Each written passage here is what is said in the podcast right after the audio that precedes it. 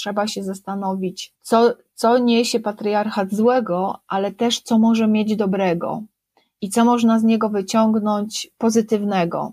I, i na, na tej podstawie budować jakby feminizm, czy budować nowy świat, bo ja raczej myślę jakby w tej kategorii, prawda, że budowania nowego światu, świata, świata. Turn up.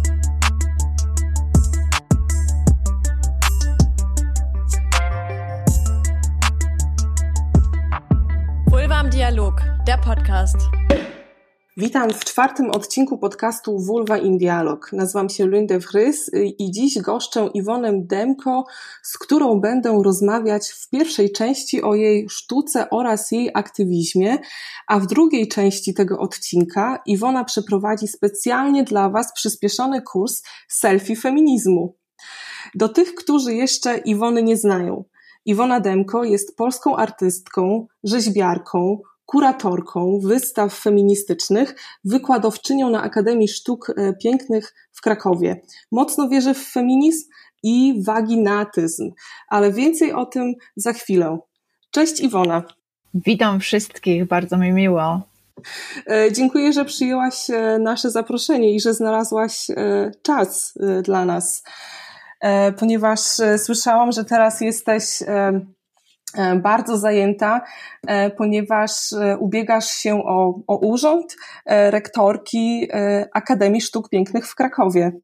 Dokładnie, zgłosiłam się i przeszłam do ostatniego etapu.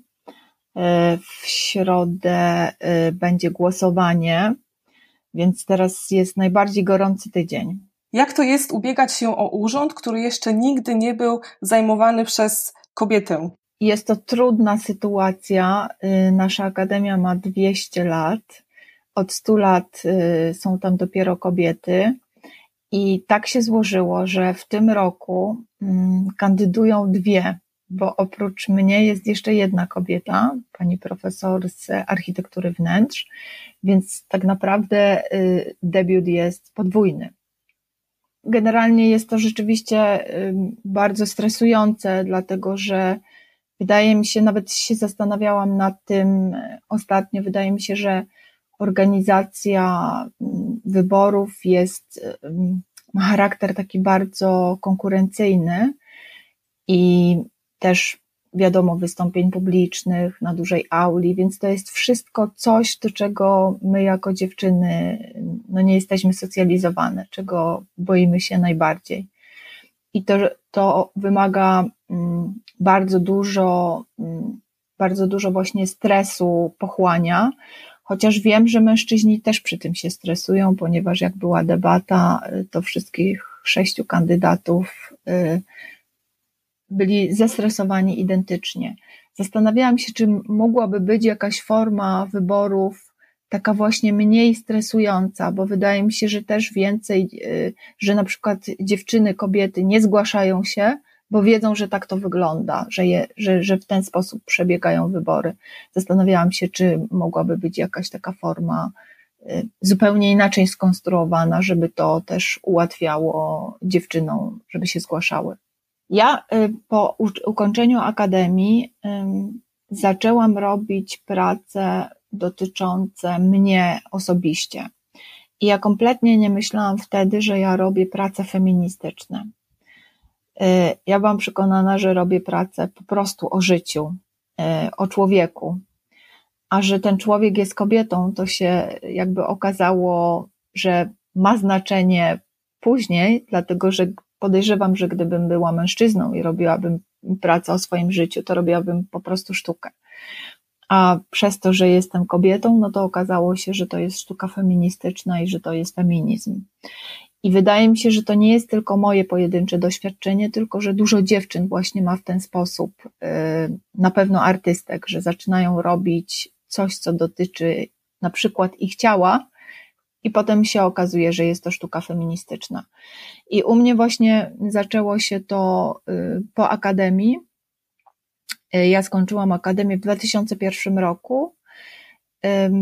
To jakby Właściwie wtedy, w 2001 roku, zrobiłam e, pierwszą rzeźbę w kolorze różowym, co też ma e, duże znaczenie. Miałam wtedy 27 lat i przez y, właściwie do tej pory, czyli do tego momentu, kiedy pomalowałam tą pierwszą rzeźbę na różowo, ja nienawidziłam koloru różowego. Uważałam, że jest kiczowaty, infantylny i nie zdawałam jakby sobie sprawę z tego, dlaczego tak myślę o tym kolorze i skąd to się bierze. I unikałam, uważałam, że to jest y, najgorszy, najbrzydszy kolor ze wszystkich kolorów nie łączyłam tego kompletnie z feminizmem i jakby z tym, że w ten sposób unikałam, chciałam się odciąć od tego, co jest kobiece.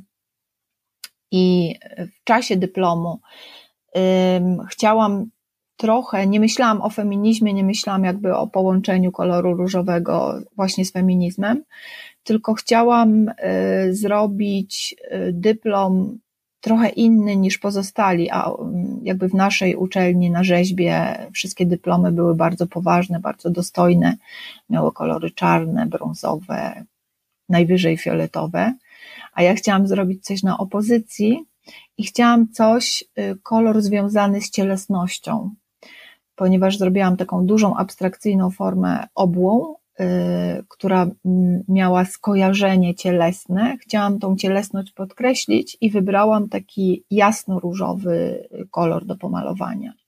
I wtedy jakby kompletnie sobie nie zdawałam sprawy, że otwiera się nowy rozdział w mojej twórczości, który ogarnie mnie przez kolejne 20 lat, ponieważ no do dzisiaj stosuję ten kolor. Tyle, że teraz już z całkowitą świadomością. I dopiero też po kilka lat po używaniu różowego uświadomiłam sobie, że ja nienawidziłam tego koloru, bo właśnie chciałam odciąć się od tej kobiecości, że nie chciałam być z nią identyfikowana. I w momencie, kiedy się zorientowałam, że na tym to polegało, zaczęłam jakby z jeszcze większą intensywnością używać ten kolor i zaczęłam go przenosić z obszaru sztuki na obszar życia. Czyli zaczęłam włączać ten kolor to, jak wyglądam, w mój strój. I to też dla mnie było przełomowe, e, ponieważ na początku e, ubierałam na przykład tylko rajstopy różowe i już mi się wydawało, że jestem bardzo odważna, że jestem w stanie się pokazać w rajstopach jako dorosła osoba w rajstopach dla dziewczynki, czyli dla kogoś jakby niepoważnego. Później zaczęłam dołączać kolejne elementy, y, buty, y, spódnice i tak dalej. I pamiętam doskonale moment, kiedy ubrałam się całkowicie na różowo. Pamiętam, która to była wystawa, wystąpiłam wtedy tak na wernisażu. I to był właśnie taki dzień, w którym sobie pomyślałam, że no jestem odważna, prawda? Ubrałam się cała na różowo, totalnie jak cukierek z góry na dół. I ym, i właściwie to mi towarzyszy już troszeczkę jako mundurek, jako taki y, mundur, który mm, też mm, reprezentuje na akademii, pracując na akademii.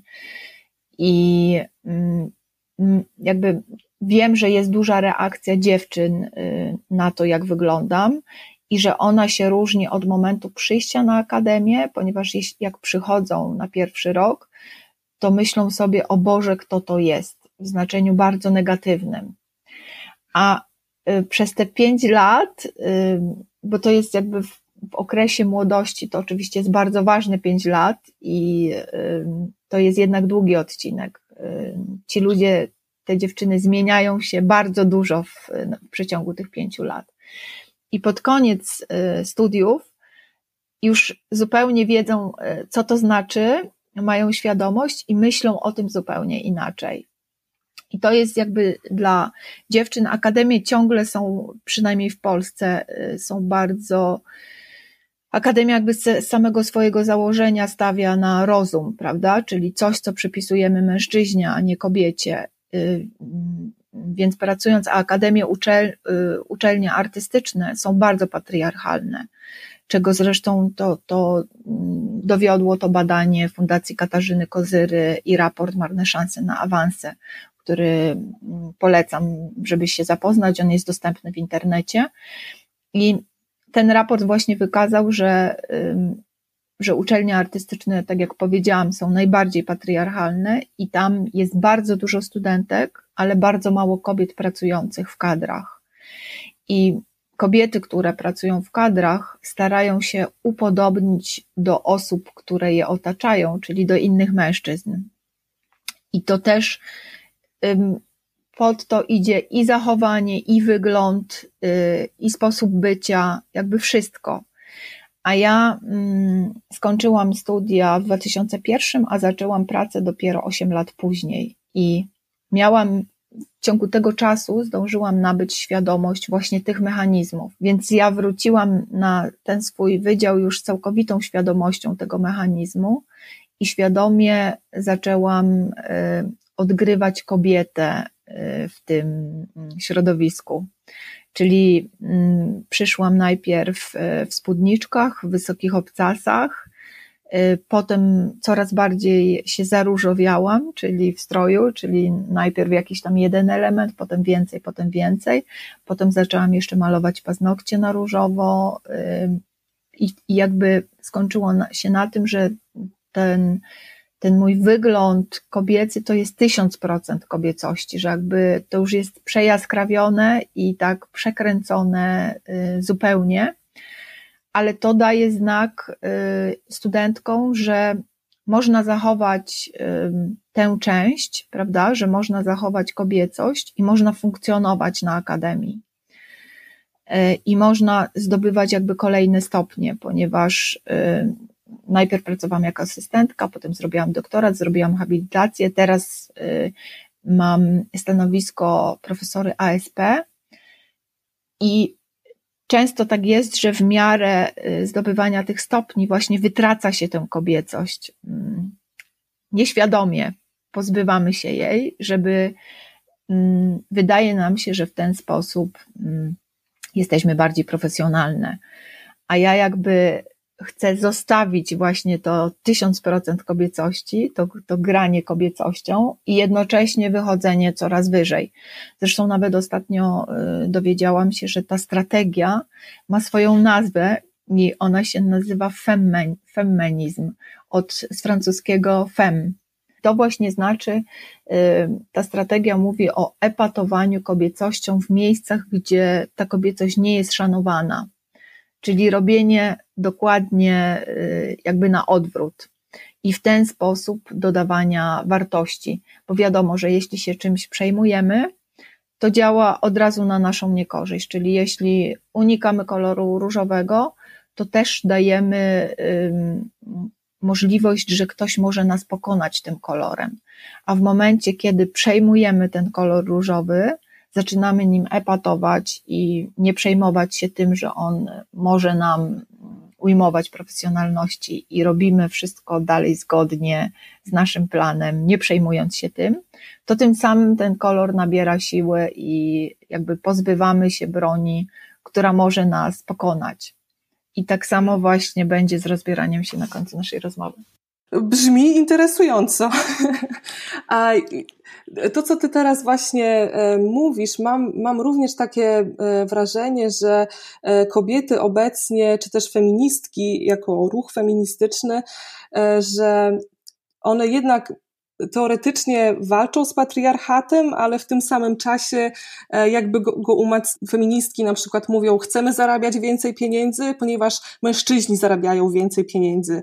E, dlaczego kobiety nie powiedzą, ja chcę zarabiać e, więcej pieniędzy, ponieważ potrzeby i uważam, że wykonuję taką pracę, za którą powinnam więcej dostawać pieniędzy. Jak, jak ty to widzisz?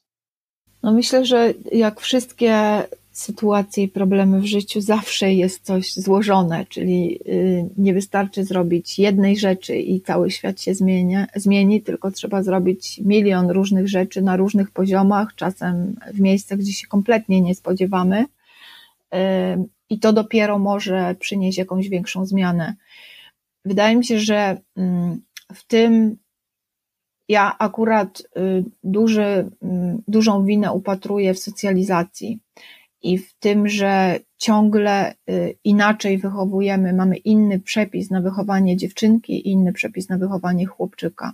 Jakby dopóki będzie to istniało, no to będą cały czas różnice, bo jeśli cały czas mówimy, że dziewczynie wypada coś, y, a coś nie wypada, no to mamy problem. Mamy cały czas wykonujemy, cały czas wychowujemy ludzi, biorąc pod uwagę różnice płci.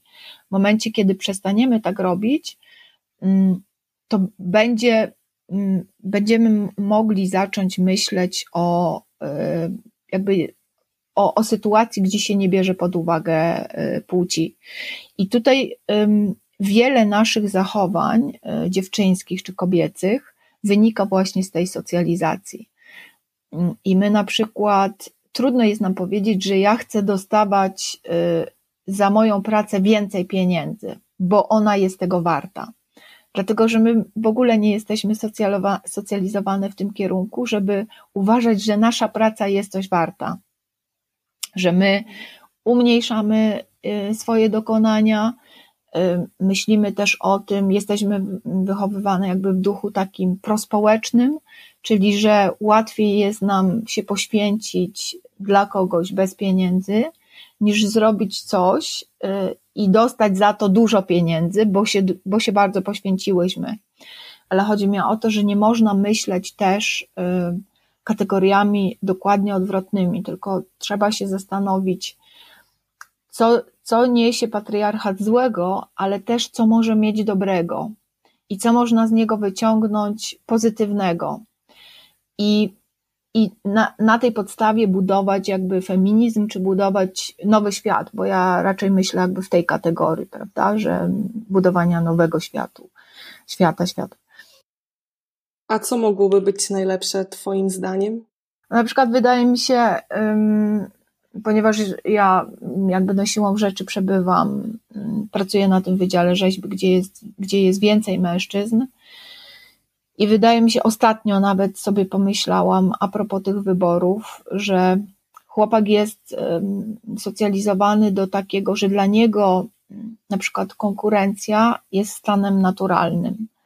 E, stawanie non-stop do konkursu, że jest dla niego stanem może nienormalnym, może to źle powiedziałam, ale jest do tego w jakiś sposób przygotowany, przygotowywany w czasie socjalizacji że jest przygotowywany również do konfrontacji i do takiej konfrontacji na przykład niezbyt pozytywnej. I to też jest sprzyjające w życiu. Mm, czyli do takiego y, komunikowania się, które nam z poziomu dziewczyn wydaje się wojenne, prawda? Konfliktowe, agresywne. I na przykład y, myślę, że nie jest dobre całkowite agresywne zakocha, za, y, zachowanie się i kontaktowanie się, ale też nie y, unikanie tych konfliktów, prawda? Czyli robienie tak, żeby wszyscy byli zadowoleni, y, wszyscy byli uśmiechnięci, ponieważ w ten sposób też niczego nie, wypracu, nie wypracujemy. Czyli powin, powinien się znaleźć jakiś środek między jednym a drugim trochę nam, na przykład nam trochę dziewczynom, kobietom brakuje ten, tej takiej e, konfrontacji agresywnej, a chłopakom brakuje przy, przy komunikacji empatii na przykład, e, czyli zastanawiania się, co może czuć druga osoba w momencie, kiedy podaje jej taki silny argument bo ja mam też również takie e, wrażenie, że e, obecnie feminizm chce zastąpić istniejący e, kod kulturowy nowym kodem kulturowym. Jeżeli zastąpimy obecny kod kulturowy nowym, nowym, to kolejne pokolenie będzie chciało ten nowy kod kulturowy zniwelować, czy też zastąpić go na przykład być może starym e, kodem kulturowym, e, ponieważ ja to widzę tak, że kod kulturowy jest takim impulsem do, do buntu i jeżeli jednostka się nie buntuje, no to nie może wytworzyć swojej własnej tożsamości. I jak ty to widzisz, jeżeli już ten nowy kod zostanie e, zastąpiony, stary kod zostanie zastąpiony tym nowym. Jak myślisz, jak to będzie wtedy wyglądało? Ja myślę, że na pewno ten um, rozwój um, świadomości ludzkiej, bo jednak e, tak postrzegam historię człowieka, że jest to um, rozwój jakiejś świadomości, to na pewno nie jest liniowy. To nigdy nie jest tak, że gdyby był wykres, to widzimy, że ta linia idzie cały czas do góry i zmierza do szczytów, i tam osiągniemy po prostu jakąś doskonałość. Mm, zawsze to jest, że idziemy, nie wiem, 10 kroków do przodu i 8 w tył.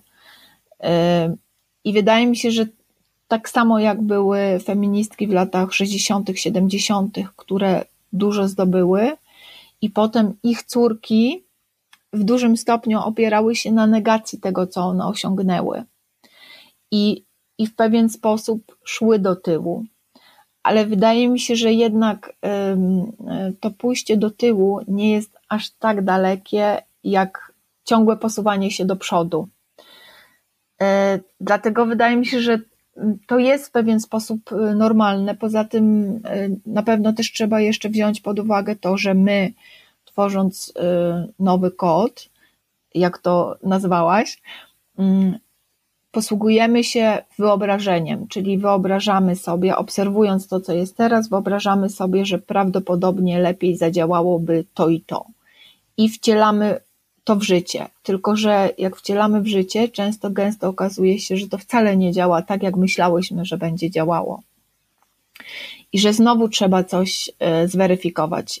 Ja na przykład y, obserwuję dziewczyny młode teraz i zawsze walczyłam o to, żeby one y, mówiły o sobie, walczyły o swoje, ale czasami jestem przerażona ich y, asertywnością. Wydaje mi się, że ona jest tak duża, że ja jestem przy niej, czuję się jakaś mała, ale być może ja już jestem w tym innym pokoleniu, prawda, które,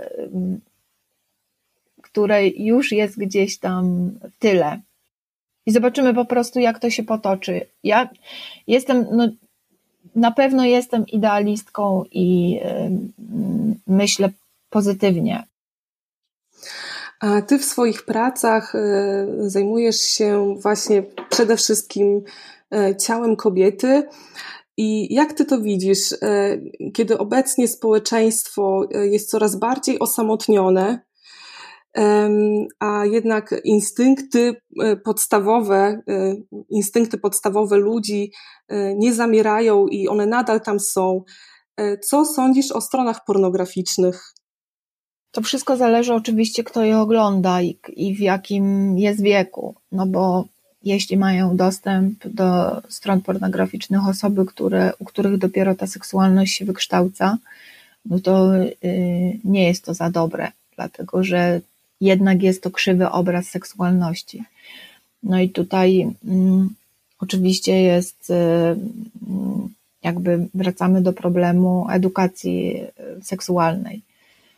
Ja jestem całkowitą zwolenniczką edukacji seksualnej, po prostu dostosowanej do odpowiedniego wieku.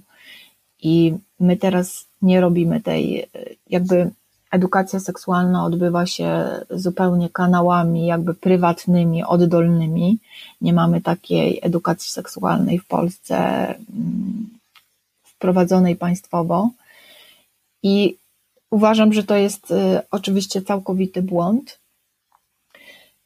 E, więc te strony pornograficzne, one nie wiem, może dla kogoś, kto jest dorosły, kto ma za sobą e, jakby już e, kilka etapów tej seksualności, że rozpoznał ją, to może być i dobre dla kogoś. Ale no to właśnie zależy, wszystko zależy do kogo to trafia. Czy uważasz, że filmy pornograficzne traktują kobietę podmiotowo? Myślę, że. Mm, że ten temat to jest temat, który wymaga y, całkowitego zrewidowania i dlatego, że no, funkcjonujemy w patriarchacie, czyli cały świat jest zbudowany z perspektywy mężczyzny, jakby z punktu patrzenia mężczyzny.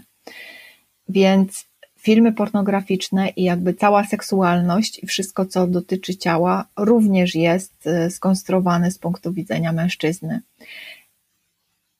na razie y, tak wyglądają większość filmów. Są próby oczywiście odwrócenia tego i mm, spojrzenia z punktu widzenia, z widzenia kobiety, tylko problem jest taki, że my jako kobiety nawet do końca nie wiemy, jak miałby wyglądać świat z naszej perspektywy. Dlatego, że my też y, dużą część życia y, spędzamy na przyswojeniu perspektywy mężczyzny i w pewnym momencie zaczynamy patrzeć na siebie właśnie jako na przedmiot, jako na obiekt, bo zaczynamy patrzeć na siebie z punktu widzenia mężczyzny. O tym pisał John Berger świetnie w sposobach widzenia w takiej książce. I dlatego na przykład y, nieustannie oglądamy się w lustrach, nieustannie sprawdzamy nasz wygląd, nieustannie sprawdzamy, czy nam się coś w makijażu nie, nie zmieniło, czy nam się fryzura nie zmieniła i tak dalej, i tak dalej. To jest spowodowane właśnie przyjęciem tej męskiej perspektywy. I ta seksualność też jest zbudowana z tej męskiej perspektywy, czyli my też y, dopiero odkrywamy ten świat, że na przykład seksualność powinna nam przynosić przyjemność, a nie jakby w pierwszym punkcie powinna przynosić y, przyjemność mężczyzny. Bo przez wieki byłyśmy uczone, że nasza przyjemność jest zupełnie nieważna, ważna jest przyjemność mężczyzny. Więc to też jest y, taka dziedzina, którą należy od nowa zbudować. A jak widzisz e, cyfrowy ekshibicjonizm dziewczyn w internecie? No ja to widzę, e, to jest taki temat też, też w ostatnim czasie bardzo sporny. Właśnie ekshibicjonizm i rozbieranie się. Ja jednak widzę to jako narzędzie emancypacyjne. E, dlaczego akurat zajmujesz się waginą w swoich, swoich pracach i w swoich projektach artystycznych? Wagina to jest e, szczególne miejsce w ciele kobiety i bardzo zaniedbane. I początkowo zaczęłam, e, jakby sięgnęłam po ten temat z kilku powodów. E, raz, że czułam jakby dyskomfort swój własny w myśleniu o waginie, o swojej waginie. Czułam, że nie mam, że jest to przeze mnie mm, część ciała, której się wstydzę, o której mm, wstydzę się mówić, o której nie rozmawiam. I też pomyślałam o tym, że był kult penisa, a nie było kultu waginy.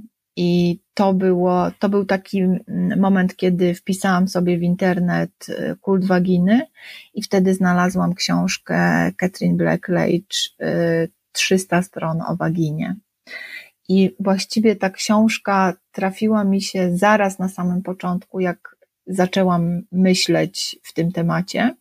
I to było idealne, dlatego że po przeczytaniu tych 300 stron o waginie, ja zmieniłam całkowicie swoje myślenie. Zaczęłam myśleć mm, właśnie mm, nie w kontekście takim patriarchalnym, o tym, że jest to miejsce wstydu, miejsce do ukrycia, tylko właśnie, że było to kiedyś miejsce szanowane, pełne szacunku i że jest to coś, co sankcjonowało władzę kobiet, dlatego że było, jest bramą, przez którą przychodzi człowiek na świat i gdy dowiedziałam się, że kiedyś ludzie zupełnie inaczej podchodzili do y, właśnie tego miejsca, to ja zaczęłam inaczej o tym myśleć i koniecznie chciałam o tym powiedzieć innym kobietom. I dlatego właśnie tak bardzo dużo i przez bardzo długi odcinek czasu robiłam prace poświęcone waginie i umieszczałam ją w sakrum, y, wyciągając ją z tej sfery profanum. I, i to, i też uważam, że mm, żebyśmy osiągnęły jakby całkowitą emancypację, to musimy wyemancypować waginę, czyli musimy mm, ją odzyskać dla nas samych, dla siebie. I to się bardzo wiąże właśnie z tym tematem rozbierania, czyli tematem pokazywania swojego ciała, czyli to, co, o, o co mnie zapytałaś, ponieważ Mm, patriarchat również nakazuje nam to, że mamy zakrywać swoje ciało, bo jeśli je odkryjemy, to narażamy się na gwałt, narażamy się na coś nieprzyjemnego, co może nas spotkać. I to jest y, y, narzędzie nas dyscyplinujące tak naprawdę. Y, bo jeśli my będziemy się przez cały czas bały odkrywania tego ciała, jeden, jedno, y, jedno to jest zastraszanie nas, że może nas spotkać właśnie przemoc czy gwałt i same będziemy sobie winne, prawda, bo same się o to prosiłyśmy. A drugie to jest to, że to jest zachowanie niemoralne, nieprzystające dla kobiety, która się szanuje, która, nie wiem, która na przykład jest profesorką na akademii, która zajmuje jakieś stanowisko i tak dalej, i tak dalej. I to są jakieś takie dwa główne straszaki przeciw temu, żebyśmy nie mogły się pokazywać rozbierane. I dlatego uważam, że y, rozbieranie się jest formą emancypacji, ponieważ mm, odbieramy znowu kolejne narzędzie, prawda, które jest wymierzone przeciwko nam.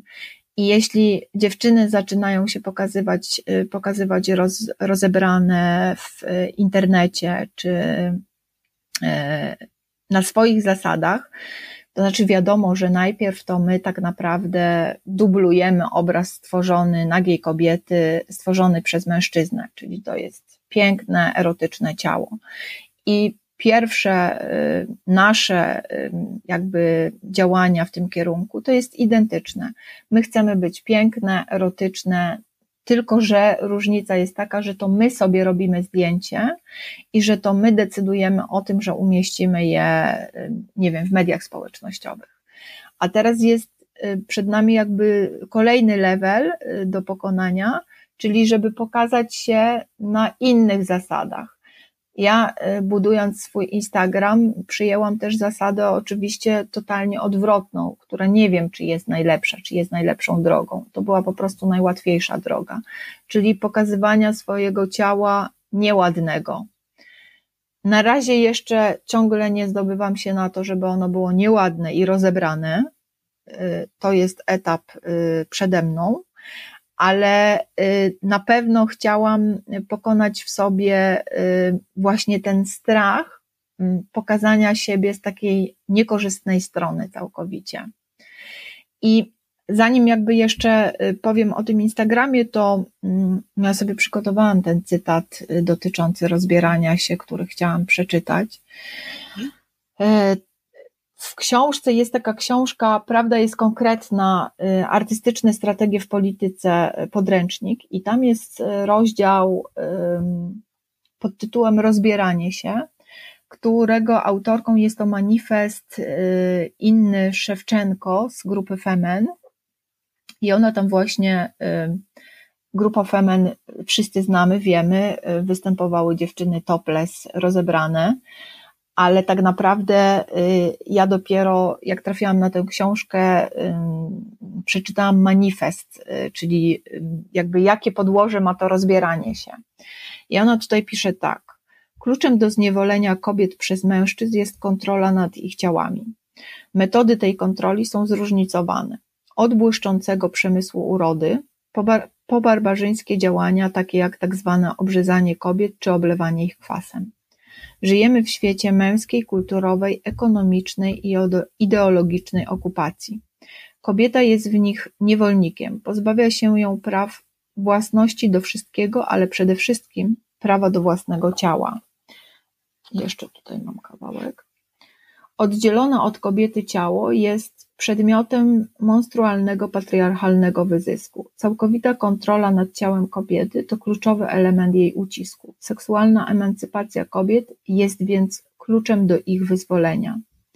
Kobieca nagość, wolna od systemu patriarchalnego, staje się symbolem wyzwolenia. Nagość traktowana jako broń jest jednym z nowych sposobów uprawiania feminizmu, tak by zmienić społeczeństwo. Jesteśmy nagie, bo jesteśmy feministkami. I ona kończy swój feminizm, wychodźcie na ulicę, rozbierajcie się.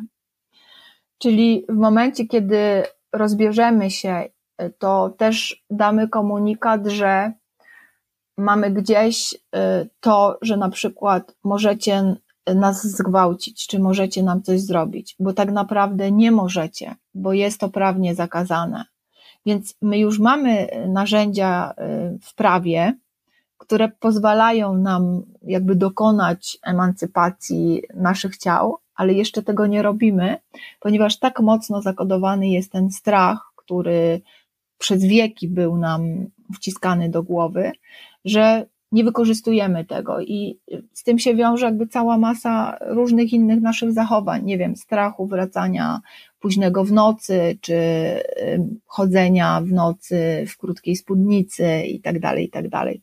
To wszystko wiąże się z tym, że, że mamy wpojony przez y, jakby naszą kulturę strach, że może nam się stać coś złego, a w momencie, kiedy to jest oczywiście to, co ja teraz radzę, to jest bardzo ryzykowne i jakby polecam używania tego na własną odpowiedzialność.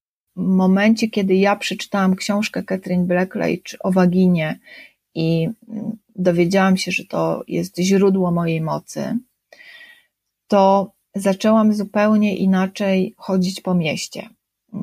I na przykład zdarza mi się, zdarzyła mi się taka sytuacja e, kiedyś, jak szłam plantami o pierwszej w nocy w stroju tak zwanej, e, przepraszam za sformułowanie, zdziry, czyli e, wysoki obcas, krótka spódnica, e, czyli zaproszenie do gwałtu. I szłam o pierwszej w nocy plantami i zobaczyłam z daleka siedzących na ławce trzech mężczyzn. I właściwie powinnam się zachować tak, że powinnam spuścić wzrok i udawać, że ich nie widzę i przejść koło nich. A ja jakby z daleka patrzyłam na nich, bo byłam zaciekawiona, kto siedzi o pierwszej w nocy na ławce. I z daleka utrzymywałam kontakt wzrokowy z nimi i przechodząc koło nich, patrzyłam cały czas na nich. I w momencie, jak ich mijałam, byliśmy na równej linii, zobaczyłam, że oni zaczynają spuszczać wzrok. Po kolei, jeden, drugi, trzeci. I dopiero jak ich minęłam, uświadomiłam sobie właściwie, co się dokonało, że oni poczuli, że ja się nie boję i totalnie jakby nieświadomie zareagowali na to, spuszczając wzrok. Czyli jak dokonała się taka malutka wojna na siły, nie? Sprawdzanie sił. I gdybym ja przeszła, e, spuszczając wzrok i mm, z wzrokiem utkwionym w beton, no nie w moją ścieżkę, to oni mieliby poczucie wyższości, prawda? Poczucie panowania nad tą sytuacją. A w momencie, kiedy ja zwróciłam po prostu śmiało wzrok na nich, okazało się, że jakby ten bardzo prosta rzecz, bardzo prosty zabieg zadziałał tak, czego ja byłam totalnie poruszona i zdziwiona tą reakcją, ale tak to zadziałało. Także Oczywiście nie polecam no, na własną odpowiedzialność, o tak się wyrażę. A wracając jakby do tych zdjęć z Instagrama i tego, ja też na pewno znaczenie ma to, w jakim wieku jestem. Ja mam 46 lat w tym roku skończę i moje ciało już nie wygląda tak jak ciało osoby 20 czy 30-letniej zaczyna się marszczyć, jest nieelastyczne i bardzo y, ulega y, na przykład y, przyciąganiu ziemskiemu, bo jak leży na boku, to mój brzuch już tak zwisa w stronę środka ziemi. I widzę te wszystkie rzeczy, które się dzieje, dzieją z moim ciałem. I jest, zadziwia mnie to, nie mam akceptacji, bo nie, nie witam tych zmian z radością, tylko raczej witam z niepokojem, ale ten Instagram też miał mi pomóc w tym, żebym ja uczyła się akceptacji tych zmian, czyli żebym nie bała się tego mm, pokazywania tych zdjęć. I tego pamiętam po prostu, jak wrzucałam pierwsze zdjęcie, jak bardzo to było dla mnie stresujące i jak się zastanawiałam, czy na pewno chcę to zrobić, czy chcę umieścić swoje brzydkie zdjęcie i zostawić je tam w sieci na zawsze czy chcę, żeby ludzie mieli taki obraz, y, nie wiem, mojej twarzy. I, i ten, to wrzucenie pierwszego brzydkiego zdjęcia było y, bardzo trudnym wyzwaniem. I w momencie, kiedy to zrobiłam, przez pierwsze trzy miesiące czułam się bardzo źle y, z takim swoim obrazem w sieci, ponieważ jak się kładłam, zamykałam oczy, pod powiekami widziałam dokładnie ten obraz, który zrobiłam i mm, włożyłam do, interna, do, do internetu. My dlatego sobie robimy ładne zdjęcie, bo jednak jak zamy, zamykamy oczy, to widzimy siebie przez ten obraz zrobiony ładnie, przez te wszystkie efekty, które są, które powodują, że wyglądamy jak gwiazdy filmowe, nawet po wstaniu z łóżka.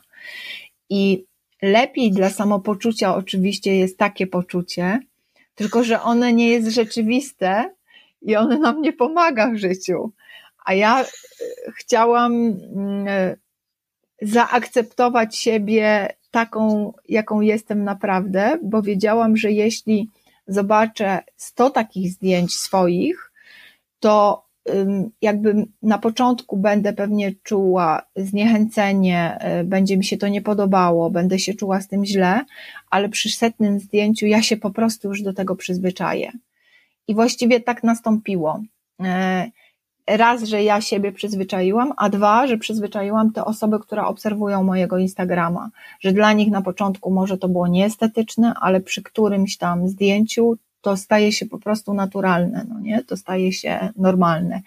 I to staje się nawet, nie wiem, wyzwalające w sposób radosny, dlatego że ktoś patrzy i sobie myśli, o wow, y, że ta osoba jest w stanie tak y, się zdystansować, prawda, do, do tego, co nas otacza. I ja już robiłam właśnie takie mm, pomysły, gdzie zapraszałam na Facebooku dziewczyny do wrzucania sobie takich zdjęć, robienia sobie takiego zdjęcia i wrzucania. Na razie to wyglądało tak, że y, ja je poprosiłam, żeby wrzuciły na swój profil facebookowy, ale one tego nie zrobiły, tylko zaczęły wrzucać y, na mój w komentarze Czyli oczywiście no jest to pierwszy stopień, powiedzmy, y, do takiej samoakceptacji, ale pod moim postem zrobiło się bardzo dużo komentarzy i bardzo dużo zdjęć, i to akurat y, ta akcja się zbiegła z tym koronawirusem, czyli z takim początkiem koronawirusa, kiedy to nie było taki moment y, zbyt optymistyczny. I rzeczywiście dziewczyny zaczęły się wciągać w to, zaczęły sobie dopingować i zaczęły wrzucać zdjęcia, na przykład wrzucały jedno zdjęcie, które im się wydawało brzydkie, a dziewczyny pozostałe, e, nie, no słabo, ciągle jesteś ładna. Więc ta dziewczyna jakby przy tej motywacji robiła kolejne, w którym y, cel, jej celem było ubrzydzenie się, żeby y, to, co jakby my mamy w socjalizacji, żeby zyskać akceptację więc robiła brzydsze zdjęcie i dziewczyny wtedy mówiły, no już lepiej, ale jeszcze nie jest tak doskonale. I wtedy robiła jeszcze następne, jeszcze brzydsze. W każdym bądź razie mm, wyszła z tego fantastyczna akcja, która nam przyniosła bardzo dużo tak naprawdę radości. I potem e, moja koleżanka, która, e, bo wcześniej miałam taki zakaz e, wrzucania wspólnych zdjęć naszych, ponieważ według moich koleżanek wrzucałam zdjęcia, na których brzydko wyglądają, a teraz y, już mam większą wolność w tym kierunku, bo mm, one już też y, zyskały większą tolerancję spojrzenia na siebie. I nawet ostatnio koleżanka wrzuciła jakieś zdjęcie i ja jej napisałam tak, no brawo, a ona mówi, no to dzięki tobie, że już nie jest aż tak źle. Ale myślę, że mm, jakby już podsumowując, to jest bardzo trudne, i ja też nie mogę powiedzieć, że na przykład zakończyłam sobie proces akceptacji, że przeszłam całą akceptację i jak widzę siebie za każdym razem, e, gdziekolwiek, gdzie jestem, gdzie wyglądam niekorzystnie, to y, przyjmuję ten obraz. Jeszcze ciągle nie. Jeszcze mam z tym problem, ale domyślam się, że to jest naprawdę długi proces. E, właśnie ostatnio rozmawiałam e, z kimś e, na podobny w sumie temat i ktoś mi właśnie powiedział, że że w sumie właśnie takie budowanie swojego poczucia wartości na takim świecie zewnętrznym, typu właśnie Facebook, Instagram, lajki, że to jest, że to jest w sumie ślepy zaułek. Ale z tego teraz to, co ty mówisz, to no tak do końca nie jest, bo to może też nam w sumie e, pomóc po części w zbudowaniu naszej wartości, żeby, te komunikaty czy też te sygnały, żeby wychodziły i z zewnątrz, i z wewnątrz, żeby to połączyć. Dokładnie, poza tym jakby te media społecznościowe i w ogóle internet, to mi się wydaje, że to jest przestrzeń całkowicie zbudowana y, dla kobiety, dlatego że możesz to robić w swojej bezpiecznej przestrzeni, czyli siedząc u siebie w domu, y, w miejscu, gdzie czujesz się dobrze i możesz się konfrontować z miejsca, gdzie czujesz się bezpiecznie. I u nas czarny protest nie powstałby, gdyby nie było komunikatorów, no nie? Gdyby nie było internetu, gdyby y, w ten sposób nie można było się skomunikować. Także dla kobiet ten, te media społecznościowe to jest bardzo duże narzędzie w emancypacji. I ja myślę, że właśnie to jest jeden z kroków y, tworzenie takich swoich obrazów właśnie w mediach społecznościowych. To jest pierwszy krok, który pozwoli po prostu dokonać kolejne. E, Iwona, a czy e, uważasz, że e, młode kobiety, które sobie robią piękne zdjęcia i wrzucają je na Instagrama i na Facebooka, czy jest to, czy nie jest to emancypacja? Myślę, że też to jest emancypacja. To jest taki mm, temat właśnie bardzo sporny, kiedy się mówi o selfie-feminizmie ponieważ w moim przypadku łatwo stwierdzić, że jest to emancypacja, ponieważ ja ewidentnie nie wrzucam tego, co się podoba mężczyznom. W związku z tym jest to coś odwrotnego, więc łatwo powiedzieć, że tak, to jest emancypujące. Ale wydaje mi się, że mm, młode dziewczyny mm, fotografujące się jeszcze w takiej stylistyce erotycznej, e, na pewno są emancypujące, dlatego że to jest ten element, o którym rozmawiałyśmy wcześniej, czyli element pokazywania swojego ciała rozebranego całkiem lub nie, ale w tym kontekście i pokazywania, że ja mogę być rozebrana, ale ty jednocześnie nie możesz mi nic zrobić, że to nie jest traktowane jako zaproszenie, tylko to jest jak powąchanie i wiadomo, że nie mogę tego skonsumować.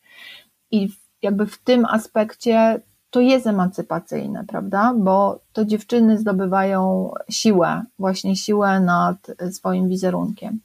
Poza tym też myślę, że to też jest naturalne w pewien sposób y, dla dziewczyn y, robienie sobie takich zdjęć, dla młodych dziewczyn robienie sobie takich zdjęć, dlatego że y, myślę, że teraz jest, są bardzo wyśrubowane że z jednej strony oczywiście jest taki ruch, że dziewczyny mogą się nie malować, nie stosować makijażu i funkcjonować w ten sposób, ale też z drugiej strony jest taki ruch, gdzie mamy milion poradników na YouTubie, jak, y, jak się upiększyć. I też jest w tą stronę bardzo silny nacisk na dziewczyny młode, że one i też każdego, to znaczy każdego, więcej osób stać. Kiedyś, nie wiem, nie było stać na to, żeby sobie zęby zrobić, a teraz mieć zęby niezrobione, no to jest obciach, prawda? To jest coś po prostu negatywnego. Więc jest silny nacisk, żeby wyglądać bardzo ładnie i wiele dziewczyn jest zakompleksionych, y, źle czujących się ze swoimi ciałami, no bo widzimy, y, wszystkie dziewczyny w internecie są ładne, więc wydaje nam się, że tylko my jesteśmy brzydkie więc w pewien sposób umieszczanie swojego e, ładnego zdjęcia e, jest wzmacniające na pewnym etapie, ponieważ dodaje, dodaje ci siły, że tak, e, jakby jestem atrakcyjna. I wydaje mi się, że potem w miarę jakby upływu czasu, nabierania doświadczenia, same dojdą do wniosku, że teraz chcą umieszczać inne zdjęcia, bo gdybym ja miała właśnie te 20 czy 30 lat, gdyby mi zależało strasznie na tym, żeby mieć mężczyznę i żeby, mm, żeby być atrakcyjną dla nich, to pewnie bym nie umieszczała zdjęć. I na pewno jest mi łatwiej umieszczać je właśnie dlatego, że mam 46 lat, gdzie dla mnie już ta akceptacja płci przeciwnej nie jest aż taka ważna, że ja jestem teraz na etapie budowania siebie y, w, jakby nie w kontekście mężczyzny, tylko siebie y, samej, prawda? W kontekście sam, samej siebie. Więc ja myślę, że to jest również emancypacyjne i ja podpisuję się za tym całkowicie. Ale namawiam dziewczyny do próbowania robienia sobie zdjęć brzydkich i ja już też opracowałam różne metody, ponieważ najpierw dajesz zdjęcie takie naturalne, czyli stajesz jeden do jeden, robisz sobie zdjęcie bez filtra i wydaje ci się to przełomowe, potem starasz się robić trochę brzydsze, potem jeszcze brzydsze, jeszcze brzydsze i potem już kombinujesz, jaka mina jest najbardziej niekorzystna, prawda, żeby sobie zrobić takie zdjęcie. Więc ja idę w tą stronę opracowania, jaka mina, jaki układ ciała, jak tutaj zrobić milion drugich brud jakie światło, czyli skąd ma padać, żeby pokazać jak najwięcej różnych załamań, zmarszczek, przeba, prze, przebarwień. Jestem w tą stronę idę. I często robię i sobie myślę, no nie, to jest jednak ciągle za ładne. Dołączę chyba też do akcji i e, was, dziewczyny. Polecam. Tak, i was, dziewczyny, ja również też zapraszam do robienia brzydkich zdjęć i do wrzucania ich na e, Facebooka i na e, Instagrama. I ja, ja jakby jeszcze polecam robienie tego typu zdjęcia, czyli mm, przejścia tej takiej granicy. A druga sprawa, że jeśli też zrobimy to razem, że nie zrobimy to pojedynczo, tylko zrobimy to w grupie, to to też odbędzie się na zupełnie innych zasadach. To tak naprawdę odwróci, odwróci się w jedną wielką zabawę i w, jakby w sposób zabawny i y, ze śmiechem pozwoli nam przejść pewną granicę, która będzie dla nas bardzo ważna. Mm, dziękuję Ci. Dziękuję. Ja również dziękuję. Vulva in Dialog to projekt Stowarzyszenia Użyteczności Publicznej Doppelstadt Kultur z Frankfurtu nad Odrą. Projekt jest finansowany przez Federalne Ministerstwo do Spraw Rodziny, Seniorów, Kobiet i Młodzieży z programu Żyć Demokratycznie oraz ze środków Ministerstwa do Spraw Społecznych, Społeczeństwa, Integracji i Ochrony Konsumentów. A Lotte z podcastu Sex Tapes jest producentką techniczną Vulwy in Dialog. Dziękuję Wam i do zobaczenia i do usłyszenia.